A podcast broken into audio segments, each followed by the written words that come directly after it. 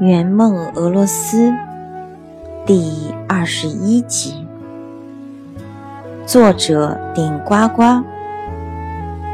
演播每逢佳节。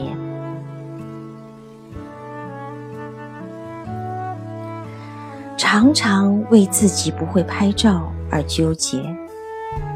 先生对摄影也不热衷，所以每每外出。就是带了相机，也拍不出几张好照片。看到网上许多摄影高手，他们拍的照片真的百看不厌。我弟弟也是摄影行家，谈起摄影是那是一套一套的。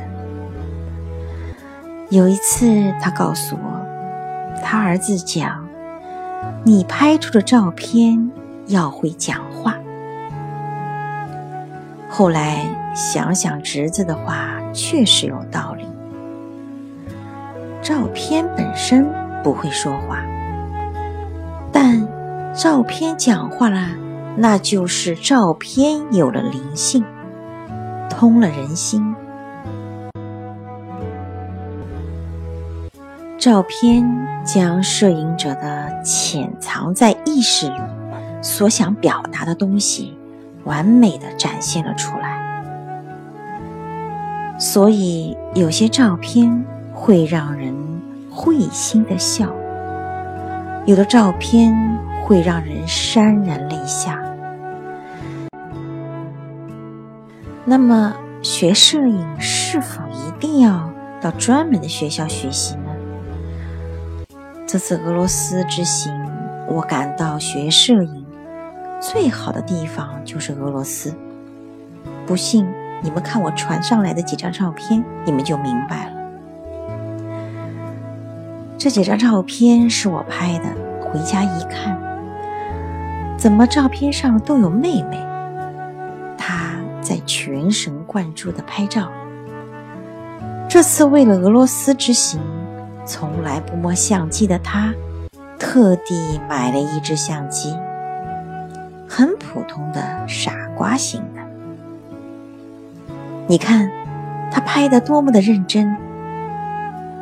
回家后，他说他还想再去一次俄罗斯，因为有些照片没拍好。我在想，如果要学摄影，那就给他两万块，让他。去俄两次俄罗斯，第一次去让他随意拍，回家后自己看拍的照片，发现问题，在第二次去俄罗斯纠正，这样不就又培养出一个摄影师了吗？当然，这只是说说笑话而已。真正要表达的目的是，你如果不是一个摄影爱好者，一旦到了俄罗斯，你会自觉不自觉的成了摄影爱好者。那是因为俄罗斯让你有了摄影的冲动。俄罗斯，你看了他一眼，就忘不了他。看了第二眼，你就会深深的爱上了他。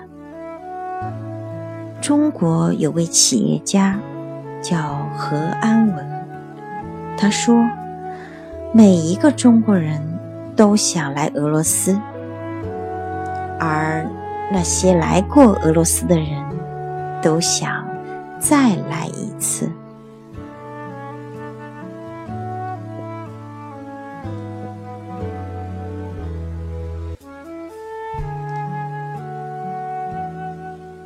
本集播送完毕，谢谢您的收听，我们下集再见。